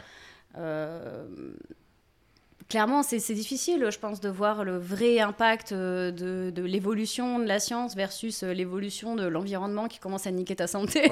oui, non, mais ça c'est clair, ouais. C'est genre, il faudrait Terre 2 pour tester. Voilà, voilà. Il faudrait faire des essais à l'aveugle, avec un contrôle positif. que mais, mais en vrai, il y a sûrement les deux, ouais. ouais. Clairement, il y a les deux. Et puis, encore une fois, ça dépend aussi vachement des, des pathologies, quoi des pathologies là-dessus. Euh, mais oui, les maladies auto-immunes, il y en a quand même, euh, il y en a quand même beaucoup. Je pense que malgré les meilleurs diagnostics, il y a quand même un vrai euh, impact de l'environnement dans lequel on vit, quand même, malgré tout, oui. le cancer aussi. Hein, Est-ce que d'ailleurs, il y a, enfin, l'origine des maladies auto-immunes, vous, vous, penchez, non, pas forcément, vous penchez là-dessus, enfin, ou si justement, peut-être que ça aide pour. Alors, on se penche pas vraiment sur euh, l'origine. Alors, ça dépend ce que tu appelles l'origine. Enfin, l'origine, dans le sens où tu vois, par exemple, euh, ok, genre, euh, est-ce que tu es né avec genre cette allergie. Donc voilà mm. avec ce problème où ben, les anticorps que mm. tu vas produire ils vont se retourner contre toi quand tu fais ça ceci ou cela. Ou oui est-ce que c'est acquis du coup comment ça peut être acquis? Et parce que je me dis, est-ce que, oui, savoir ça, est-ce que ça peut aider sur quelle molécule on va tester Tu vois ce que je veux dire ou quelle... Euh, euh, ça, ça peut aider, mais euh, le souci, c'est que c'est très difficile de le savoir en général. Donc, tu vois, la réponse, elle n'est pas elle est ni noire ni blanche, c'est un peu un intermédiaire. Dire que souvent dans les maladies immunes, dans la plupart du temps, tu nais avec sans qu'elle soit vraiment déclarée. Déclarée, ouais, ok. Euh, après, qu'est-ce qui fait qu'elle est déclarée bah Là, tu as un autre facteur qui intervient. Donc autant tu peux être, euh, avoir un peu ça en toi, dans ta génétique, sans que ça soit réveillé et faire toute ta vie comme ça. Sans avoir eu de problème. Sans avoir eu de problème et il n'y a pas de souci. Du coup, est-ce que c'est marrant ça parce que tu dis que c'est une maladie, mais est-ce qu'on considérerait ça pas ça comme une prédisposition ou est-ce que c'est une non en fait t'as la maladie c'est juste qu'on l'a pas euh, activé tu vois. Ben ça peut être les deux mais euh, c'est en général c'est plutôt des prédispositions avec un paramètre environnemental qui va euh, activer qui va activer ce système-là. Après, tu peux naître aussi avec une maladie auto-immune dès le début. Donc, tu vois, as un peu, tu peux avoir un peu les deux, en vrai, ça dépend. C'est pour ça que c'est dur de se baser que là-dessus, parce que euh, c'est très dépendant des gens et de... Voilà, tu as, une variabilité qui fait que tu peux pas te baser que là-dessus. Après, tu as des maladies qui sont vraiment génétiques et qui ont été établies comme étant euh, génétiques de base. Euh, ouais. Mais est-ce que, tu vois, parce est environnemental, du coup, euh, c'est par exemple, tu vois, on va être dans la, la façon de, de consommer, de manger, tu vois, de, mm. des trucs comme ça, l'alimentation. Mais il y a aussi euh, quasi le truc. Euh... Bah oui, mais la façon de manger, c'est aussi par exemple culturel ou des choses comme ça. Mm. Alors, est-ce que c'est vrai? Parce que j'ai cette, euh, ce souvenir, il faudrait que je, faudrait que je regarde l'article scientifique du truc qui disait que. Je crois que c'était une étude israélienne qui avait montré que euh, y a, eux, ils avaient beaucoup moins d'enfants allergiques à la cacahuète, mm. mais parce qu'en fait, ils leur euh, donnaient à manger des cacahuètes, en fait, euh, depuis leur, enfance. Alors que tu vois, il s'est passé un truc un peu aux États-Unis où il y a eu une vague de Ah, il y a des enfants allergiques à la cacahuète, mm. donc on donne des cacahuètes à personne, vu qu'on ne sait pas et que du coup ça a augmenté le nombre de, de, gens, allergiques, euh, à, la cacahuète. Du coup, je... donc c'est possible ça c'est oui, pas... oui, bah, ouais, ok, d'accord. Bah, surtout pour l'allergie. Euh, et d'ailleurs, le, principe de la désensibilisation à l'allergie, c'est de te filer un petit, peu, d'allergènes un petit peu tous les jours pour que sans pas assez suffisamment pour que ça te fasse un espèce de, de choc allergique, mais, euh, mais pour que ton corps euh, s'habitue et que ton système immunitaire se régule tout seul. Donc, euh, donc oui, c'est pas du tout étonnant ce, ce, truc de, de, la cacahuète où, tu, vas donner un petit peu de cacahuète tous les jours. Et, mais, oui. mais du coup, tu vois, c'est marrant, c'est vraiment le truc ultra méta parce qu'en fait, c'est par la peur de l'allergie, tu crées plus d'allergie. Tu crées plus de. Ouais, ah, en fait, c'est juste, bah non, donner juste à manger normalement et au final. Euh, c'est comme, euh, comme les enfants qui finalement, des fois, sont dans, dans, des environnements, grandissent dans des, environnements qui sont assez euh, sales ou qui vont lécher le sol et la barre du métro. des fois, il va y avoir un système immunitaire qui va être plus puissant parce que mieux éduqué. Donc ça, c'est vrai, ça pour le coup, le truc, le fait de, de s'être exposé à plus de, choses, c'est ah, quand oui, même... Oui. Tu, et c'est pour ça, là, je pense que aussi une des grosses questions post-Covid, ouais. c'est un ah peu ça aussi. C'est que là, les enfants, ils ont grandi euh, ah dans, un environnement presque aseptique. Euh, Donc c'est possible que genre ils meurent plus rapidement de grippe, quoi. Euh, bah ouais, c'est clairement possible qu'en tout cas il y ait plus de souffrance sur certaines maladies après. Ouais, putain, c'est fou, ouais, c'est vrai qu'on ne pense pas à ça. Mais, et, d'ailleurs, je pense que tout le monde un peu l'a remarqué euh, ces deux dernières années. Tu sais, il y a eu moins de, bah, de grippe, de gastro, tu sais, que des trucs comme ça, nous-mêmes, euh, de rhume d'ailleurs, en vrai. Moi, tu sais, j'avais tout le temps genre une bonne euh, angine slash rhume, tu sais, tous les ans. Et là, je me dis, bah en fait, les gars, c'était pas mal. porter des masques. Moi, ça va, je vais le porter. Et vous Est-ce qu'on peut porter le masque tout le temps? Est-ce que tous les gens malades ça. Ouais. D'ailleurs, je sais pas, tu vois, est-ce que tu penses que c'est un réflexe qui va être pris par les gens malades de se dire, tu sais, je vais mettre un masque? Euh, je sais pas, c'est un réflexe qui va être pris. Après, moi, comme étant une personne effectivement vachement aussi euh, qui chope toujours, euh, genre le sale rhume qui va durer trois semaines et qui va être récurrent pendant trois mois. Euh, moi, je serais plutôt ouais, pour cette espèce de truc où tu dis ah franchement allez j'ai la gastro je dois aller faire mes courses je vais mettre un masque, mettre un masque mais tu vois je pense que à cause de la de la fatigue du covid là euh, c'est le contraire. Je pense que les gens euh, ouais en, vrai. on n'a pas éveillé tu sais si au moins on avait éveillé le truc de responsabilité mm. de, de des gens sur le fait que euh, j'ai une maladie et, et, je vais pas contaminer les autres. Tu vois, c'est comme c'était un truc euh, un peu couverture de tout le monde. Tout le monde doit le porter, vous posez pas de questions, mm. etc. Il y a moins eu le truc de genre, hey, je fais euh, ma part pour la matrice. Bah, en vrai, euh, les, les, les, comment dire ça, les civilisations, les sociétés qui portent le masque euh, malade, quand ils sont malades, c'est euh, les Asiatiques. pourquoi? Parce que justement, eux, ils ont eu beaucoup d'épidémies, de, pandémies, etc. Et donc, culturellement, pour eux, c'est naturel de mm. mettre le masque. Nous, on n'en est pas là. Là, mm. c'est presque de notre temps à nous, de notre génération. C'est la première euh, grosse pandémie qu'on vit. Donc, enfin. quand tu voyais quelqu'un avec un masque, c'était bizarre. C'était un peu genre. Ouais. C'était ouais, c'était un peu genre bah, ça va. Ça va quoi. Genre éternue pas sur les gens, ou plutôt on va pas t'éternuer dessus parce qu'il y a surtout ce côté plus de protection de toi-même en fait quand tu vois un masque. Ça c'est aussi peut-être un peu plus le côté euh, individualiste euh, mm. occidental. Je sais pas d'ailleurs en vrai si c'est comme ça de l'autre côté. C'est genre je mets un masque pour pas que moi je tombe malade, mais si je suis malade, mm. euh, non, non, je vais venir au bureau sans masque. Il euh, y a pas de. Alors qu'en vrai, le masque est clairement fait pour l'inverse. Hein. Ouais. ouais, c'est ça. Le masque, il est plutôt fait pour que toi, tu contamines pas les gens.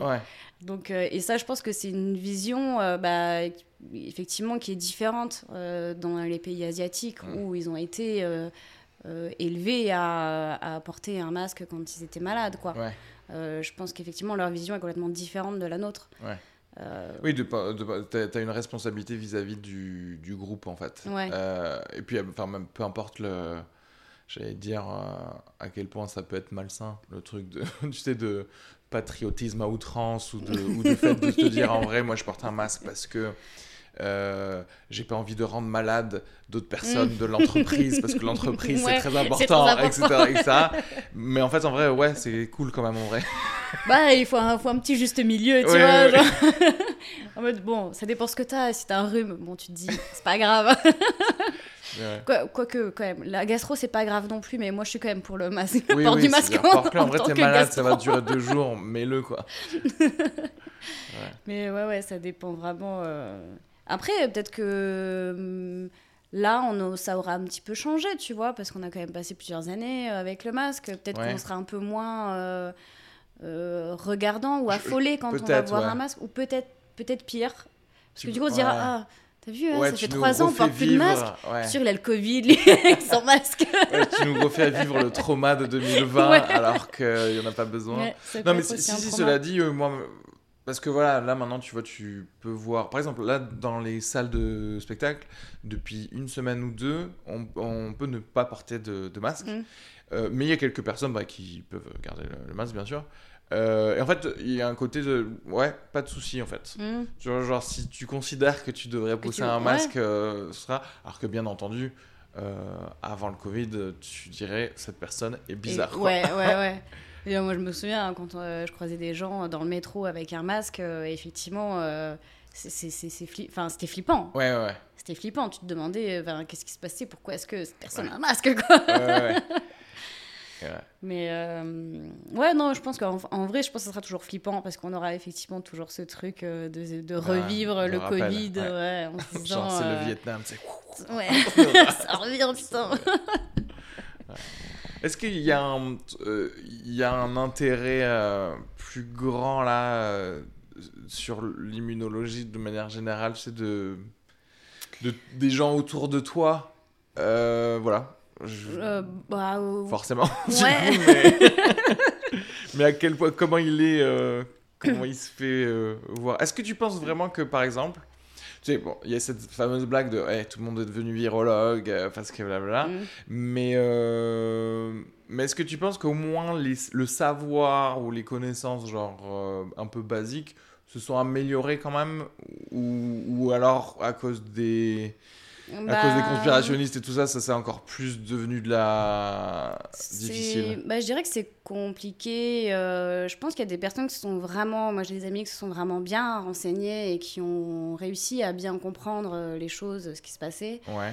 Euh, d'autres, euh, d'autres gens un petit peu moins. Je pense que ouais, il y a peut-être quand même une petite évolution. Bah, disons que maintenant, effectivement, il y a des questions euh, auxquelles les gens ont été confrontés où ils se sont jamais posé la question avant. Donc Ouais. euh, forcément, tu as forcément une petite Au évolution. moins, il y a ouais. Euh, mais euh, après, le monde scientifique est quand même compliqué. hein. En vrai, c'est pas. Sur le Covid, là, il y a eu beaucoup d'informations, beaucoup de désinformations, euh, beaucoup de fausses informations. euh, Ouais, fausse carrément, tu. Ouais, oui, enfin, Ouais, oui, vrai. oui, il y en a eu des tonnes, euh, surtout au début, il y en a eu des tonnes. Après, moi, ce qui m'a vraiment marqué, c'est euh, j'ai été vraiment surprise par le fait que les gens soient eux surpris du désaccord des scientifiques. Ouais. Et euh, ça, je sais que ça a fait quand même pas mal de remous et, euh, et j'ai vraiment des gens qui disaient mais je comprends pas, les scientifiques sont même pas d'accord eux-mêmes, on va pas Mhm. s'en sortir. Mais en fait, un scientifique n'est jamais d'accord avec Ouais. un autre scientifique. Enfin, Ouais, c'est la, base de la science de pas être d'accord. Justement, heureusement, pour au moins qu'on prouve mieux ou plus Ben voilà, choses. mais- parce que ça crée, euh, ça crée du débat et que les choses sont pas vraiment, sont jamais hyper bien établies en science. Tu as toujours Mm. tellement de choses qu'on ne connaît pas que, que ouais, tu peux tout remettre en question d'un jour à l'autre et c'est normal. Et tu vois, pour moi, ça, ça, ça donne un peu le... ce que les gens attendent, en fait, de la science. Oui. Et c'est euh, c'est Dieu en fait, c'est un Ouais. un père, Mm. c'est tu vois qui va te dire euh, ça va bien se passer. Ouais. Il y a que comme ça qu'il faut tout. voilà, on connaît tout, c'est vers là qu'on va aller etc. Et c'est- Ouais. et le fondement même de la science, c'est le doute et Mm. euh, au lieu de justement euh, célébrer euh, le doute Mm. et la science par, par le doute, euh, on a oublié en fait. Ah Bah. Les gens, enfin, j'allais dire un- une personne normale qui n'est pas forcément justement dans, dans la science se dit Mm. non, non, maintenant, la science, hop, c'est Ouais. la nouvelle religion, donc euh, vous allez nous dire exactement ce qui va se passer. Mm. Et tu vois, c'est ça qui est un peu dommage d'ailleurs, même dans la communication politique, euh, qui était, je pense, perso, désastreuse en fait. Mm. Mais ça aurait été cool de réinstiller le, le, la base de la science. Ouais. De dire, voilà, en fait, on va suivre les choses qui sont données par nos conseillers scientifiques. Mm. Il y a des choses qui vont peut-être se contredire d'une semaine à l'autre, mais voilà, on fera au mieux. Si tu le dis à l'avance Ouais. et que tu le fais, c'est en fait t'as un free pass pour tout parce Ouais. que les gens ils vont dire bah ok bah écoute il faut faire ça en fait. Et puis expliquer ouais, aussi euh, les, les différentes euh, réflexions euh, scientifiques qui Oui. sont en marche.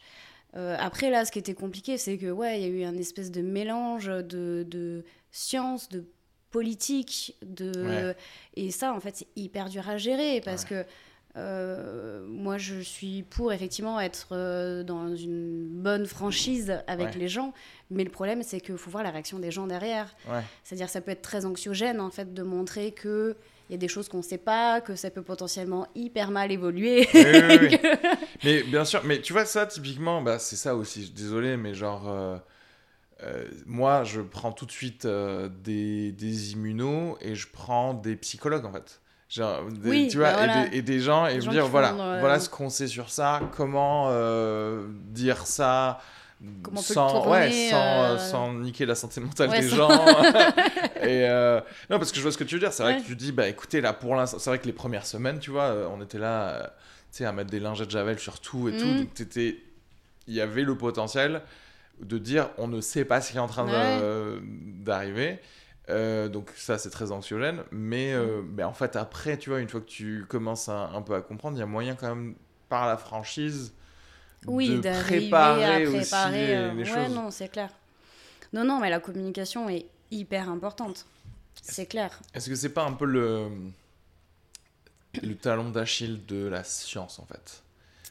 Euh, la- ouais, bah, la communication grand public, Ouais. elle se fait pas beaucoup en Ouais. vrai. hein. Elle se fait pas beaucoup, je trouve. Tu vois où sont où sont les jamis? Où sont les sont- J'adorais cette émission. Mais tu vois mais au-delà en fait même de de Jamy et de, de Marcel et tout ça, c'est euh, parce qu'à la limite, OK, genre, je peux être là t'expliquer Mm. un concept scientifique. Donc voilà, je suis là, bam, j'ai des trucs euh, jolis et je te montre un Mm. truc trop bien, c'est un concept scientifique en plus. Mais c'est pas la vraie base de la science qui est en fait la démonstration. Comment on est arrivé à créer Ouais. ce concept scientifique en disant non, j'y crois pas Mm. à cette première euh, narration euh, et comment c'est quoi le test à mettre en place euh, pour faire le Mm. truc tu vois? C'est con mais on a confondu euh, la connaissance Ouais. et la science Ouais. Et la, la- ouais. et la recherche. et la ouais. recherche pour le, le- le truc et du coup t'es et du coup non c'est pas parce que tu sais que bah, la terre est ronde Mm. que tu peux le prouver. Et justement, bim, ça vient te mordre euh, Ouais. au cul parce que tu sais plus Mm. prouver que la Terre est ronde facilement, en tout cas, Ouais. euh, à quelqu'un. Bah ouais, non, mais c'est exactement ça. Et ben après, là, le, le, le conflit qu'il y a eu là-dessus, c'est que, bah, en fait, les chercheurs ont découvert en même temps que, que les gens euh, Oui, ce qui se passait. ouais. Donc, euh, et donc, euh, bah, chaque chercheur a un peu découvert euh, de son côté et des choses qui ont été mises en commun. Il y a des désaccords aussi, effectivement, qui ont eu lieu. Et ça, ça n'a peut-être pas été assez bien, assez bien expliqué. Ouais. Après, le souci, c'est qu'on on est dans des trucs qui sont quand même très spécialisés. Donc, dire que pour le passer au grand public, il faut, euh, il faut vachement Filtré, enfin... vulgariser, Ouais. en fait, pour que ça soit accessible à tout le monde. Sinon, ça n'a pas d'intérêt euh, de faire euh, des conférences scientifiques avec des gens qui comprennent même pas les mots utilisés. Mm. Et ça, je dis parle ça pour la science, mais c'est comme d'autres domaines, hein, tu Oui, vois. moi, il y a d'autres domaines, et les gens me parlent, je suis là, on ne comprend pas ce Oui. que tu dis. Rends le truc accessible. Mais justement, tu vois, savoir rendre le truc accessible, Voilà. et même, tu vois, pour moi, en vrai, rendre le truc accessible, c'est vraiment la base, parce qu'après, il faudrait Mm. le rendre même sexy, tu vois, pour que les gens... euh, Parce que moi, je vois la réalité alternative, en fait, où, euh, voilà, il y a eu la pandémie, Covid, machin, et en fait, à la télé, au lieu de de mettre de la merde euh, avec peut-être des Des faux chiffres, des, ouais, les- des, chi- des faux chiffres qui représentent rien ou des faux experts Ouais. qui en vrai euh, ont arrêté de faire de la science depuis 15 ans ou des trucs comme ça Mm. De ce que tu disais tu vois les chercheurs qui découvrent des trucs un peu en direct Tu sais, tu, de dire en fait, voilà, bah écoutez, euh, ce qu'on va faire, c'est qu'on va faire un zoom avec, euh, euh, Avec, chaque chef de labo le soir. Et en fait, c'est quoi? Bah, utilisons les, enfin, les- les- la psychologie euh, de l'être humain Mm. et l'ego et tout ça. Faisons, faisons-en des stars en fait. Tu vois ce que je veux dire? Que tu sois là, que tu dises genre putain, moi je suis trop euh, team Taïwan parce que je crois qu'ils sont sur une bonne piste, tu vois.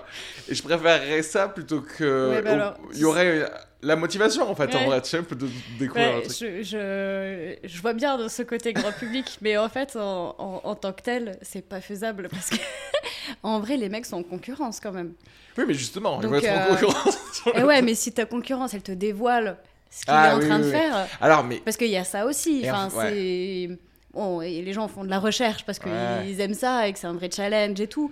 Mais, euh, mais si aussi, tu fais aussi attention à ce que tu dis. Si toi, tu donnes une idée euh, que tu divulgues euh, Ouais. à quelqu'un, bah, quelqu'un va te la prendre. Et ça Oui, sera plus ton idée, ça sera plus toi qui aura développé Mais- le concept. typiquement pour une pandémie. Tu euh, peux mettre ouais, ça de côté. Genre, tu ouais, peux mettre ça de côté, on est d'accord. Et puis surtout, Il y en a qui l'ont fait, il y en a euh, plein qui oui, l'ont oui. fait. Mais c'est le côté. euh, Écoutez, euh, enfin, oui, c'est ju- juste le côté en vrai d'émulation, tu vois. C'est pour se dire, allez, on- dès Ouais, qu'on a quelque chose, de- on le met au milieu et on Et réutilise le, le truc. Mais oui, je, je vois ce que tu veux dire, c'est-à-dire que d'un point de vue normal, euh, pourquoi est-ce que je partagerais De base, euh, des choses, ouais. etc. De base, tu le fais pas. De base, tu le fais pas parce que c'est un milieu concurrentiel. Mm. Après, effectivement, je, je suis d'accord que dans un contexte de pandémie, bon, tu fais un effort pour que Oui, ça oui, se oui. passe pas comme ça. Et je pense qu'il y en a qui l'ont fait en vrai, mais, mais effectivement pas, pas forcément divulgué, euh, qui l'ont fait entre eux, Mm. et qui, mais qui n'ont pas eu cette communication. Après. Bah, euh, les chercheurs sont pas forcément connus euh, pour avoir ce côté communication sexy, tu vois. euh, Oui, bah, c'est ça. ouais. et d'ailleurs, les seuls qui communiquent, que tu vois à la télé, en général, c'est bah, pas forcément les meilleurs, Ouais. ou, pas, ou, ou des gens qui veulent exclusivement passer à la télé. Oui, donc, Donc, déjà, c'est une branche psychologie spéciale. C'est déjà dans une catégorie, Ouais, tu vois, oui. qui est pas, qui reflète pas en fait ce que c'est qu'un chercheur sûr. dans le quotidien, quoi. Bien sûr. Mais tu vois, le juste euh, parler ou enseigner la psychologie humaine, euh, quels que soient les domaines, hein, euh, même Ah pas ouais. que de la science. Juste, euh, en fait, tu vas finir, j'en sais rien, t'es, t'es pl- t'es plombier, mais on, on te parle de Mm. quand même. euh, dans ton collège et ton lycée, on te, on te dit Mm. euh, des choses de la psychologie humaine, Mm. ben, comment parler à quelqu'un, ça, ça euh, serait etc. génial. Ce serait. euh, Ce serait génial. alors qu'en vrai, on est d'accord, tu vas plus Ah. parler à quelqu'un que euh, me parler de Marignan 1515. Tu vois ce que je veux dire? Il y a quand même il y a un level où tu dis genre, tu vois, tes émotions, euh, ou, ou plutôt, en vrai, même si c'est un, un mot sale, la manipulation de quelqu'un dans le sens où convaincre quelqu'un, etc., c'est des choses que tu vas faire 100% du- de ton temps Ouais, ouais, c'est vrai. versus euh, l'histoire géo de pile Ouais. cette période-là pour François 1er ou des trucs comme ça. Mais euh, parce que tu vois, même en, mé- en médecine, euh, en, en- en- dans mes études, à, au- à aucun moment on, on nous a dit voici comment parler à votre patient. Ouais, Ce qui est fou quoi. Et Bah, moi je sais que j'ai dramatique des même, hein. ouais c'est dra- oui dramatique après pour oui pour la santé publique Mm. parce que tu sais il y a plein de gens ils ont juste peur ou ils, ou ils ils ont eu de mauvaises expériences avec Mm. Ouais. quelqu'un à qui bah, après tu vois c'est je pense que j'ai des facilités euh, qui viennent de mes traumas psychologiques à moi de genre tu vois de people pleaser de choses comme ça où en gros je peux Mm. naturellement, on me l'a jamais enseigné, mais euh, je sais lire. euh, T'arrives à le faire, voilà, euh, une naturellement, personne. Voilà. Je sais lire des choses et je sais dire des choses Mm. de manière euh, calme pour amener les gens dans mon sens, etc. etc. D'ailleurs, bah, en, vrai, c'est ce qui m'a aidé aussi dans le stand-up, tu vois. Ah bah ouais. Euh, tout en me disant, bon, en fait, euh, tu tu sais, je peux être vraiment totalement déconnecté du truc. Je peux c'est-à-dire qu'un un, un sociopathe peut te dire, il faut être sympa avec son patient parce que l'outcome Mm. va être meilleur en fait. C'est-à-dire qu'un patient content, Ouais, va, ouais. genre, il va guérir plus vite, il va juste Mm. pour- scientifiquement, genre tu mets un robot, c'est comme ça.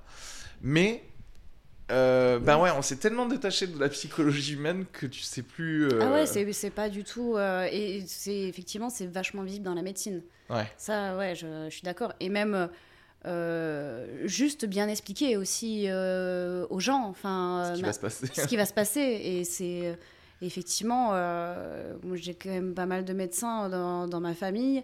Et, et, en fait, des fois, j'ai un peu ce truc quand j'entends les gens critiquer la médecine, ça me fait un peu mal au cœur. Mais en même temps, je le comprends, je le comprends aussi parce qu'effectivement, ils vivent des expériences qui sont euh, bah, qui sont pas faciles hein. euh, quand tu as un médecin qui euh, sans prendre de pincettes te dit bah voilà vous avez un cancer ah bah il vous reste six mois ouais, c'est jamais bien reçu comme déjà t'as un truc de vulnérabilité même dès que tu vas faire un, un test sanguin tu vois un PCR il y a le côté genre bah, je m'en remets à vous. Oui. Et, d'ailleurs enfin moi je pense que entre parenthèses le, le Covid ça ça va nuire pas mal à l'exercice euh, médical, je pense aussi. Euh, le, parce que euh, le fait que les gens aient moins confiance en, en, par exemple, le gouvernement qui a mal géré des données scientifiques ou des mm. données médicales, du coup, c'est on fait pas la diff, tu sais, on dit bah c'est tout le corps médical qui, qui, qui fait de la merde un peu. Mm. Et, et, et, tu sais maintenant avec les antivax et les trucs et le fait d'avoir des médecins antivax etc. Ouais. Maintenant, c'est en fait, c'est tu, c'est même, c'est même plus la médecine, c'est genre tu choisis ton chaman en fait. Ouais, ouais. Mais c'est genre même pour les bons médecins, c'est-à-dire tu vas, il y a le côté, je vais pas, je vais aller choisir. Euh, par exemple, je vais aller mm. choisir ma, ma euh, fibre de médecin qui mm. vont prendre en compte la psychologie des trucs. Et en fait, c'est déjà une. Euh, c'est déjà une, une religion, quoi. c'est bah pareil, c'est la mini truc. T'es Coca ou Pepsi. oui, c'est vrai qu'il y a deux teams comme ça. Il y a deux teams, quoi. Et euh, moi, je me dis, ouais, ça va être difficile, je pense, pour euh, bah, de, hum. vendre des, des, la santé aux gens. oui, oui, bah non, mais ça, ça c'est clair que ça. Alors, j'ai eu cette impression vraiment très forte au début du Covid. Hum. Euh, je l'ai un peu moins maintenant. Mais euh, je pense aussi que les gens, comme on disait tout à l'heure, se projettent dans un truc où euh, la médecine et la science, euh, c'est un dogme qui est très bien établi mm. et qu'on doit apporter toutes les réponses. et on doit avoir toutes les réponses maintenant, tout de suite. la médecine, elle est dirigée par des êtres humains. L'être humain est de base, en fait, faillible, vulnérable sur pas mal de choses. Donc, donc non, c'est clair que la médecine ne connaît pas tout, ne sait pas tout. Euh, la science non plus, et, il faut l'accepter. Et c'est vrai que j'ai souvent l'impression que dans des... Mais, et c'est compréhensible aussi, hein, c'est un mécanisme un peu humain, où tu te dis, bon, bah voilà, là je suis malade, euh, bon, bah euh, on est censé être soigné, on a quand même des médecins, et, et, de voir que finalement, des fois, ça marche pas, ou il y a des alternatives qui sont pas forcément les meilleures, ben en fait, ça... ça ça mine un peu. Ça mine un peu, ouais, le truc, et puis ça, t'as une espèce de confiance, effectivement, euh, peut-être que t'avais qui était un peu trop haute à la base, qui du coup se démonte. Et, euh, et ouais, ça, c'est pas, c'est pas facile. Mais bon, voilà, faut comprendre que effectivement, la médecine et la science, c'est pas personne n'est Dieu, quoi. C'est-à-dire qu'en fait, on est, on est, tous dans le même bateau. Ouais, c'est ça. ça ouais, c'est un milieu d'expertise. Euh, c'est un milieu d'expertise. Ouais. Voilà. Et tout comme tous les gens qui nous écoutent sont experts en leur domaine, ils le savent très bien qu'en vrai, personne n'est expert en leur domaine. Voilà, voilà.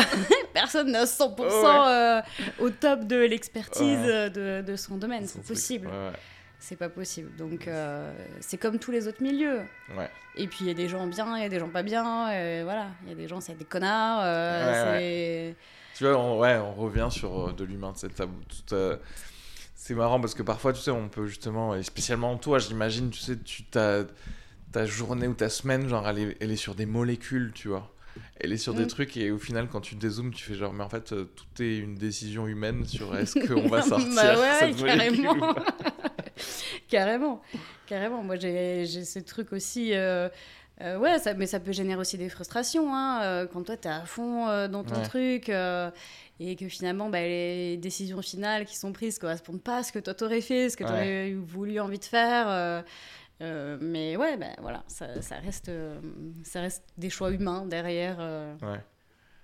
Qu'est-ce que, genre, nos limites, pour finir, c'est la question, genre, en mode, nos limites d'argent, nos limites de trucs, qu'est-ce que t'aimerais comment tu concevrais genre ton labo euh, d'immuno à toi quoi? Waouh, c'est dur comme question. Nos limites, tu peux avoir toutes les machines hyper J'ai l'impression que tu es en train de me poser euh, la, la, question euh, de, de thèse.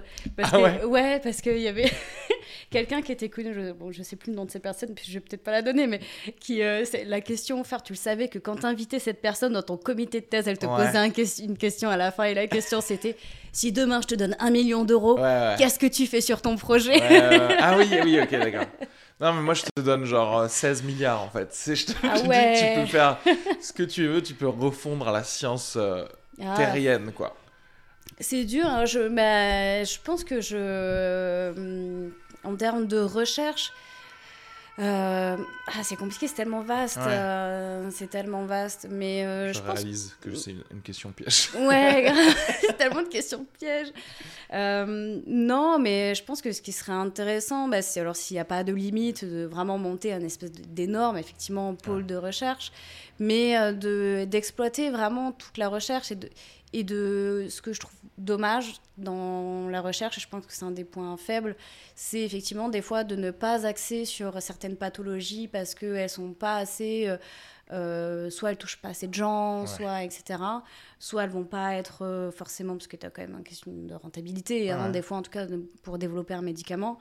Euh, mais ouais, si, de pouvoir aussi faire, Faire de la recherche de la sur ça, recherche ouais. qui va aider la majorité des gens, mais aussi de la recherche euh, là-dessus, Ouais. sur ces espèces de maladies un peu, euh, c'est un peu bateau ce que je dis, mais Ouais. euh, un peu des maladies orphelines qui sont un peu euh, laissées de côté, etc.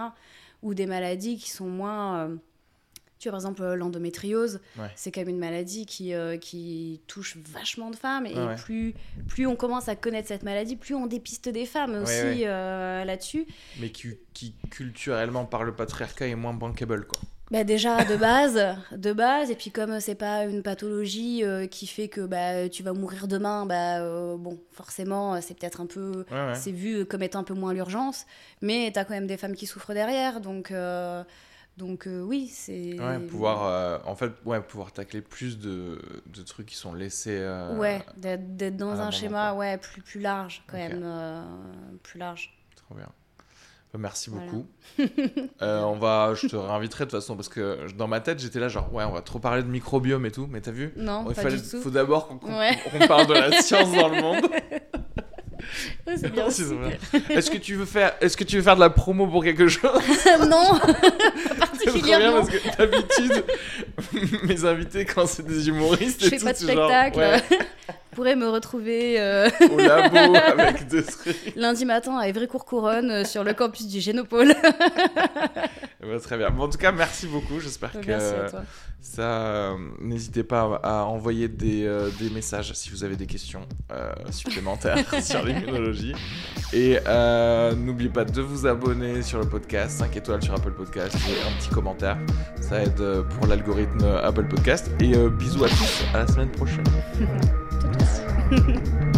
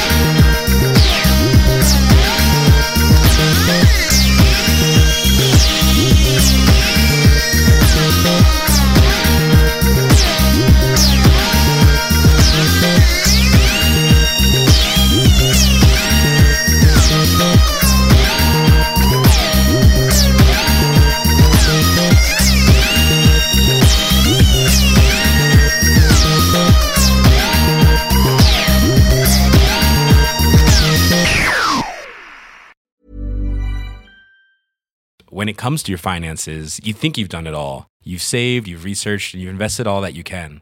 Now it's time to take those investments to the next level by using the brand behind every great investor, Yahoo Finance. As America's number one finance destination, Yahoo Finance has everything you need, whether you're a seasoned trader or just dipping your toes into the market.